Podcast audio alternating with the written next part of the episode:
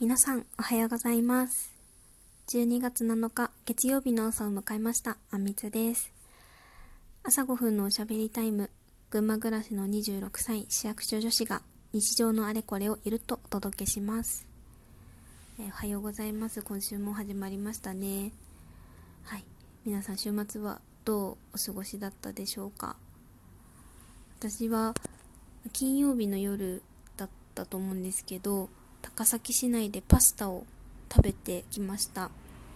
同業の先輩たちと一緒にお話ししながらだったんですけどとても美味しく楽しく有意義な時間になりました。高崎市ってパスタの街って呼ばれていて明日なんか夜のマツコの番組で紹介されるみたいなのでよければ見てみてください、はい、今日のテーマは夢。でお伝えしていきたいと思います。このテーマは、えっと、この間大学時代からお世話になっている方のお話をオンラインで聞く機会があってその中で夢を描くことももちろん大事だけれど夢が叶っていると思うことも大事だよねっていういいよねっていう話を伺ってそこからちょっとアウトプットの時間でふわっとこう 考えたのでお伝えできればと思います。とそう後者の夢が叶っていると思うことってめちゃめちゃいいことだなと思って日常がポジティブになる気がしますよね。例えばこの私も先日やりたいことリストを書いて話させていただきましたがこう日常にもやっぱりやりたいこと叶えたいことっていうのは溢れていてこれでも叶え達成できればこう小さな達成感というか幸せが積み重なっていくなって思うし、うん、あとは私にとってはこのラジオも夢を叶えた一つだなと思っていて本当にありがとうございますっていう感じなんですけど思いのほか始めるの手軽だったったのであなんかちょっと早かったなって感じなんですけど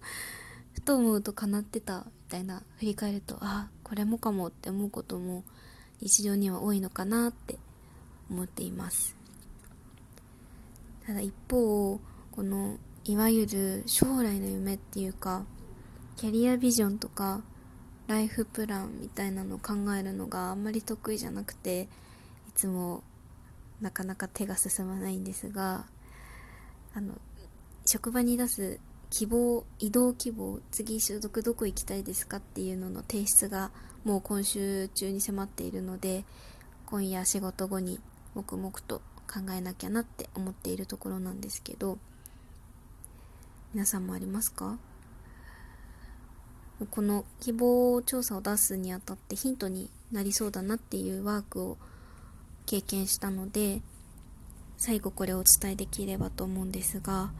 それが価値観の可視化っていうワークなんですけどこういろんな項目がとあと質問があって好きなことから見える価値観とか怒りから見える価値観とか結構、うん、なんかお伝えできそうなぐらい言語化できたのが未来の時間からっていうことで死んだ時にあなたは周りの人にどんな人だったと思われたいですかっていう質問があってでの私の答えは結構この私がいないとなんかスムーズさに欠けるなって思われたいというか縁の下の力持ちっていう言葉をいただいたことがあってこうやって思われてたら嬉しいなって思ってこれに当てはまるのはま信頼感とか貢献してるっていう価値観だなと思って最近本当に貢献っていう言葉が仕事とこうマッチしたいけどできないっていうモヤモヤがあってちょっとこの辺も他の項目も言葉にできているものが多いので今にちょっとアップデートし直しながら調査を書いていきたいと思っています。はい。では今日も今朝も聞いていただきましてありがとうございました。12月7日月曜日。今日も自分らしく素敵な一日を過ごしましょう。バイバーイ。